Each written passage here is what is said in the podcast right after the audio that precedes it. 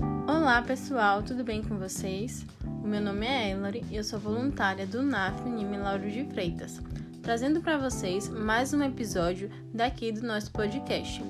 Como tema, adicional de 25% na aposentadoria.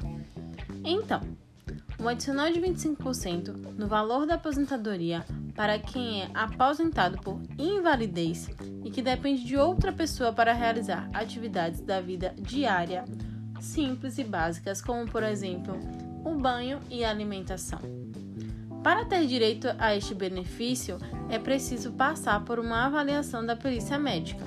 Lembrando também que não há restrição de idade mínima para adquirir este benefício. Mas, afinal, quem pode utilizar esse serviço?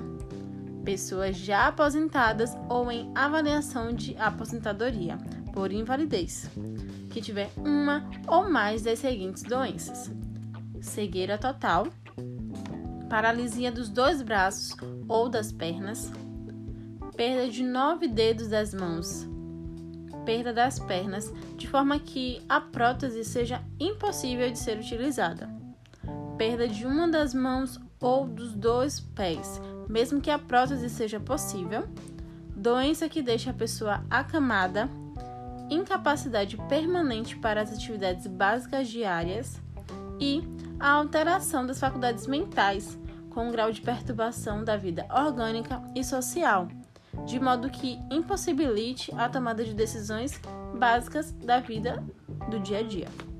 Assim, a avaliação da perícia médica dirá se o aposentado terá direito a este aumento de 25% no valor do benefício. Após a perícia no INSS, o resultado ainda precisa da aprovação do supervisor da perícia médica. E para finalizar, os documentos necessários para a solicitação do adicional são CPF, documentos médicos que afirmam a dependência dos segurados de terceiros e o termo de representação legal ou uma procuração que seguido dos documentos da pessoa que irá representar, que irá cuidar do segurado. E esse foi mais um episódio aqui do nosso podcast. Eu espero que vocês tenham gostado e até a próxima. Tchau, tchau!